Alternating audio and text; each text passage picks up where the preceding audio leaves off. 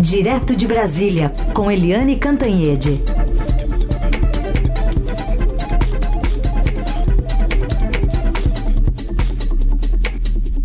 Oi, Eliane, bom dia. Bom dia, Raíssa e Carolina, ouvintes. Oi, Eliane, bom dia. Vamos começar com um assunto que está na capa aqui do portal do Estadão de hoje, sobre esses eh, navios iranianos. Você entende que a permissão de Brasília para que esses dois navios de guerra fiquem atracados aqui no porto do Rio de Janeiro, eh, apesar do pedido contrário dos Estados Unidos, expõe alguma tentativa do novo governo em mostrar uma independência diplomática? É, é isso é parte, né? da, da história da diplomacia brasileira. A diplomacia brasileira age muito uh, como independente, né? Ela mantém os diálogos abertos com os dois lados. Quando os lados têm disputas entre eles, o Brasil é, tende a ser neutro. No caso da Ucrânia, por exemplo, o Brasil, a guerra da Ucrânia, né? O Brasil mantém diálogos e pontes tanto com a Ucrânia quanto com a Rússia.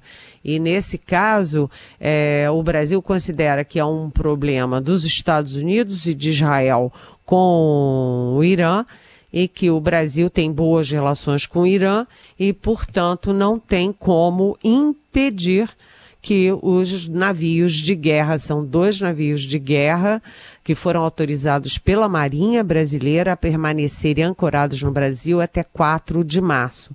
Né? Então, não vê nenhum problema. Eu consultei o, o uh, chefe da assessoria especial do presidente Lula, o ex-chanceler Celso Amorim, que trabalhou, enfim, foi chanceler do Lula nos dois mandatos, e ele me disse que essa é uma decisão soberana do Brasil. E ele disse ainda também que além de ser uma, uma decisão soberana, é uma decisão é, que é consistente, isso é aspas, tá, gente? Aspas, consistente com o direito marítimo internacional e consistente com a boa prática diplomática. Agora, ah, os nossos repórteres eh, conversaram eh, com, o, com o, o, porta-voz do Departamento do, do, de Estado norte-americano, é, tanto a Beatriz Bula quanto a Renata Tranches, e o governo americano reclamou. Disse que essa é uma decisão errada, que passa uma mensagem errada, e destacaram ainda, né, esse porta-voz destacou ainda para os nossos, nossos repórteres, que o Brasil é o único da nossa região a adotar uma medida desse tipo. Né, e disse que o Brasil sim é um país soberano, é, mas o sabe é, é uma coisa complicada porque o Irã é, tá, tem toma partido por exemplo na guerra da Ucrânia fornecendo é, armas é, e trabalhando junto com a Rússia. E o Irã também né? Ah, o Israel também. Ah, o Israel o governo de Israel fez uma nota uma nota oficial classificando a decisão do Brasil de perigosa e lamentável e classificando o regime do Irã como um regime maligno. Né? Então, Estados Unidos e Irã, que são que radicalmente contra. Eu estou confundindo, peraí. Os regime, os governos dos Estados Unidos e de Israel, que são radicalmente adversários do Irã, eles mandam recados para o Brasil, que não tem sentido o Brasil permitir que dois navios de guerra é, atraquem nos portos aqui da nossa região, na vizinhança, portanto, aqui no quintal dos Estados Unidos. Isso cria uma crise diplomática né, é uma crise diplomática, apesar do Celso Amorim ter dito que reage às críticas com tranquilidade, é, a tranquilidade tem que ser discutida, né, porque, afinal das contas, tem uma guerra Rússia, Ucrânia. Os Estados Unidos têm uma posição muito firme contra a Rússia, né? O Irã tem uma posição firme é, a favor da Rússia. Os navios tão, são de guerra, estão atracados aqui. É, uma situação complexa. Lembrando que o Celso Amorim foi é, responsável pela proposta de um acordo é, um acordo nuclear, né, da, da, da, do programa nuclear do Irã, é, negociado entre Brasil e Turquia, e esse acordo foi votado na ONU, mas foi derrotado exatamente porque os Estados Unidos votaram contra e tiveram o apoio da França. Então, o Brasil tem boas relações com o Irã, Real, realmente o Irã é uma ditadura, o Irã persegue as mulheres, os, o Irã persegue adversários, o Irã é uma ditadura, sim mas o Brasil tem boas relações comerciais e diplomáticas com o Irã, até para manter essas portas abertas de diálogo. Enfim, é, isso ainda vai dar mais dor de cabeça. Vamos acompanhar. Outro assunto ainda da área internacional, ontem uma conversa por vídeo entre o presidente Lula e o presidente da Ucrânia, Volodymyr Zelensky. Zelensky. O que, que eles acertaram nesse encontro, hein, Eliane? Pois é, eu também conversei com o ex-chanceler Celso Amorim sobre isso, e aí é, o Celso Amorim ontem estava me contando, ele participou do encontro e disse que o presidente Lula é, foi muito claro nas posições dele e que o Zelensky agradeceu o voto do Brasil na ONU condenando a invasão da Ucrânia né, e pedindo a retirada das tropas russas o quanto antes. E aí o Lula foi claro, disse que essa é uma posição histórica é, do Brasil, que o Brasil sempre vota contra a não ingerência interna de países em outros países e que defende a integridade das fronteiras territoriais dos países, ou seja, é contra invasões unilaterais decididas como no caso da Rússia, contra um outro país, no caso a Ucrânia. É, o Zelensky convidou o Lula para ir a Kiev, Uh, o Lula agradeceu, disse que sim, mas não marcou data. Né? Disse que está disposto sim, mas não marcou data. E também é, convidou o Zelensky para vir ao Brasil. E o Zelensky disse sim, que acha bacana, mas uh, não marcou data. Então ficou aquele convite de carioca. Eu que sou carioca sei como é que é. Olha, passa lá em casa. Puxa, eu vou na tua casa. Você vai na minha, eu vou na sua e ninguém vai na casa de ninguém. É, mas de qualquer jeito, foi uma conversa em que o Lula voltou a falar no tal do Clube da Paz, que o Zelensky chama de Cúpula da Paz, que é que na, na, proposta, na ideia do Lula, é um grupo de países, uma frente de países não envolvidos diretamente com a guerra, para propiciar é, o básico, uma mesa de negociação. É, o Lula disse que tem conversado sobre isso não apenas com os Estados Unidos, com a Alemanha e com a França, mas inclusive com a própria Rússia.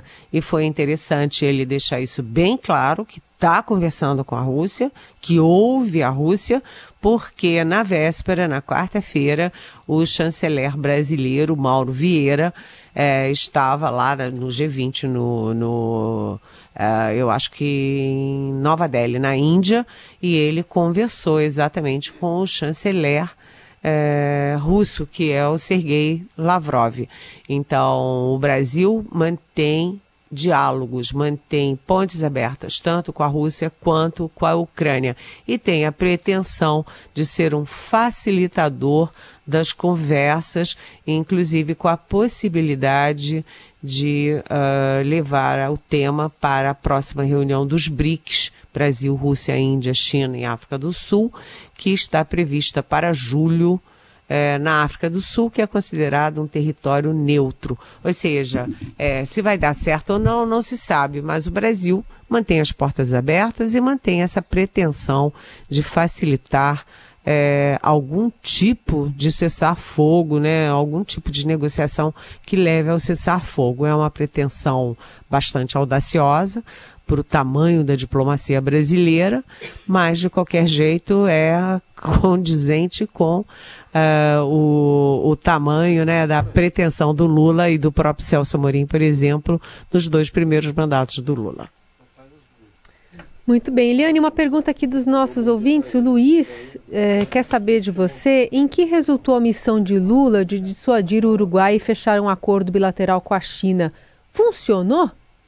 Oi, Luiz. Você sabe que é uma boa pergunta, porque é, sabe que o, o Brasil né, que é o principal líder do Mercosul, maior líder da América do Sul, um dos principais, se não o principal líder da América Latina, está é, tá sempre impedindo o Uruguai de fazer acordos bilaterais. Né? No, no primeiro mandato, Lula impediu que o Uruguai fechasse um acordo bilateral para venda da sua carne para os Estados Unidos e agora tenta impedir que também feche um acordo bilateral com a China. Até onde eu saiba, Luiz, o acordo não foi fechado, mas também não foi abandonado.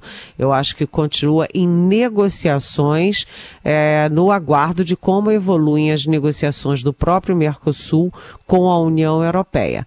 Né? Se houver um, se o, o Brasil conseguir empurrar, dar aquele empurrãozinho final no acordo União Europeia é, talvez até o Uruguai volte atrás. Mas se não, é, essa possibilidade de negociação direta com a China continue aberta, porque o Brasil produz muita coisa, né, Luiz?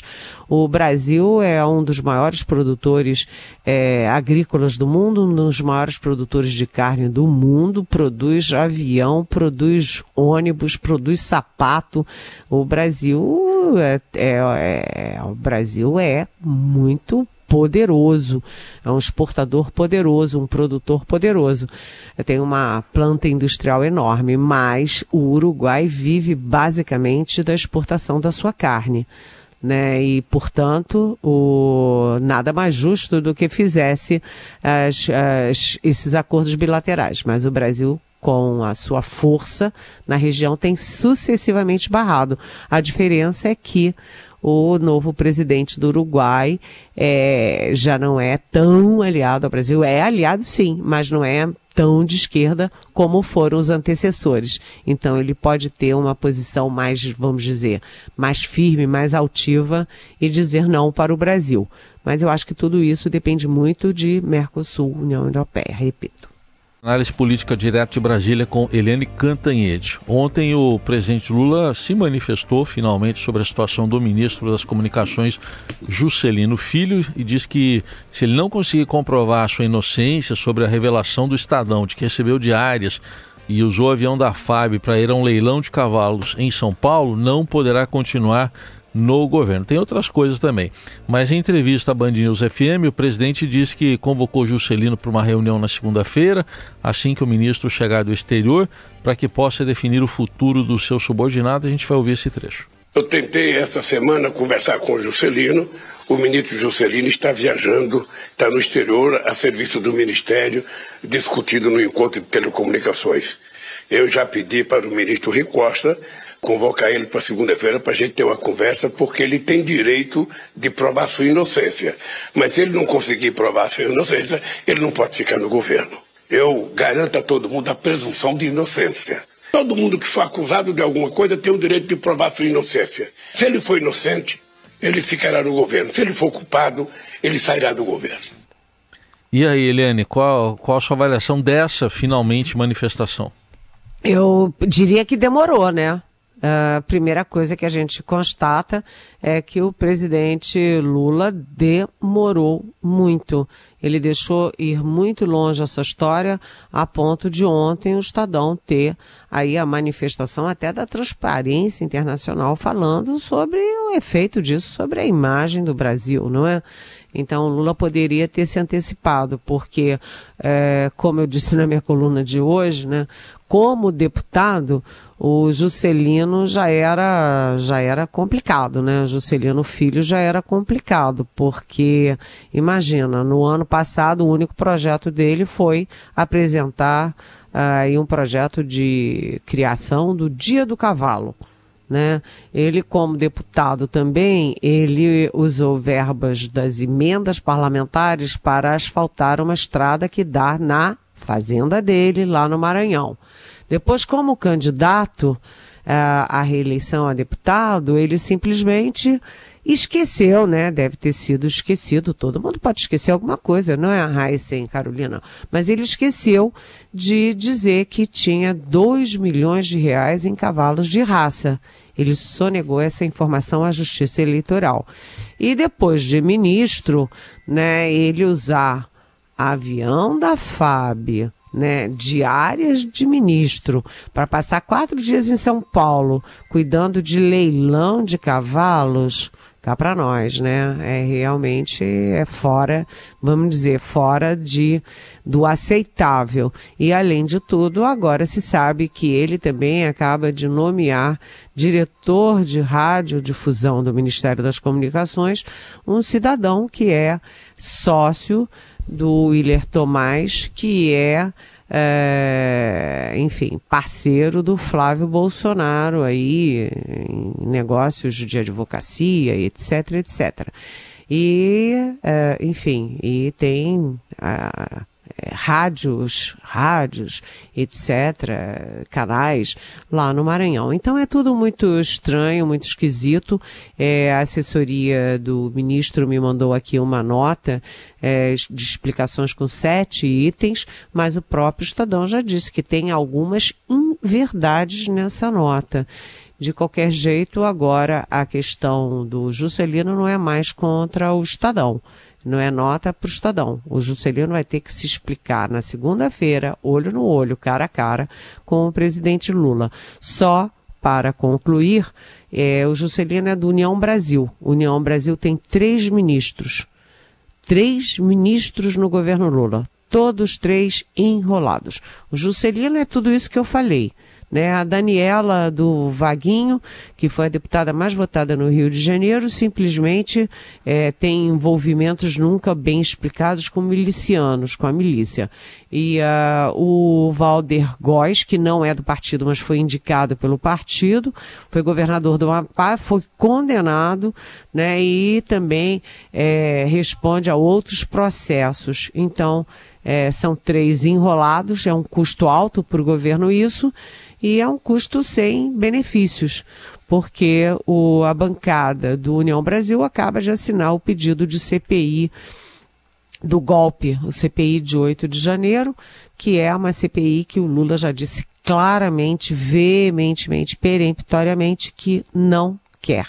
Então, o Lula não quer, aliás, nenhum governo quer CPI, né? Uh, e União Brasil, que tem três ministérios, apoia uma CPI que o Lula não quer.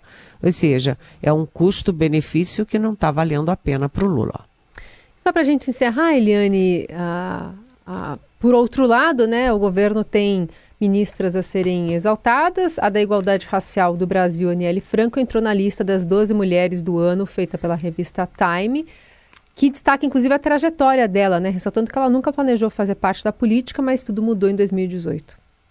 É, a, o depoimento da Daniele Franco que eu vi ontem foi muito emocionante. Eu confesso que tive que disfarçar ali uma lágrima escorrendo é, na face desta repórter, porque é muito bonito ela falar.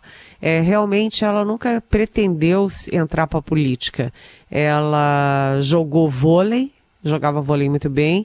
Com isso, ela foi para os Estados Unidos. Ela tem é, curso superior, tem mestrado, doutorado, é nessa área toda.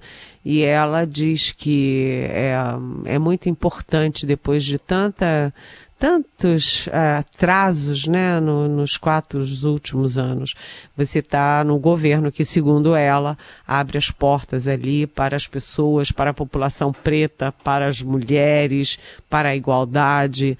É, foi muito bonito e eu acho que ela representa muito, muito bem o Brasil e é a foto dela na, na Time, é uma foto de uma mulher linda, forte, poderosa e ela só entrou para a política depois do assassinato cruel da irmã dela, a Marielle Franco. Aliás, uma pergunta que não quer calar: quem matou Marielle? Isso nunca foi respondido. Aliás, essa notícia da Aniele Franco sai exatamente no dia em que sai a pesquisa do Fórum de Segurança Nacional mostrando que todas as violências contra as mulheres, todas, todas, todas aumentaram. Assassinatos aumentaram, é, bullying, é, assédio, é, perseguição, é, violência mesmo, maltratos, é, tortura, tudo. Todas as agressões contra as mulheres aumentaram no nosso Brasil. Gente, a Aniele é um grito de que é preciso cuidar das populações pretas, das populações, das populações femininas e das populações pobres nesse país. Eliane Cantanhede, conosco de segunda a sexta. Você envia a pergunta para ela responder aqui a partir das nove com a hashtag Pergunte para Eliane nas redes sociais. Obrigada, Eli. Bom fim de semana, viu? Bom fim de semana. Beijão.